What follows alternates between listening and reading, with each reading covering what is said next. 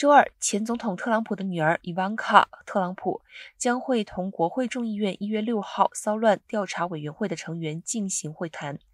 伊万卡的丈夫上周已经与该委员会进行了数小时的会谈。该委员会起初在一月给伊万卡写了一封邀请她参与调查的信。这份信件并非传票，没有任何的法律效力，也是该委员会首次同特朗普家族的成员进行正式接触。伊万卡配合调查，意味着该委员会正在进一步接触前总统特朗普的核心圈子。信中指出，伊万卡在国会大厦骚乱前的几天，与他的父亲度过了相当长的时间，同时目击了一月六号当天国会认证选举人团票之前，特朗普同时任副总统彭斯之间的对话。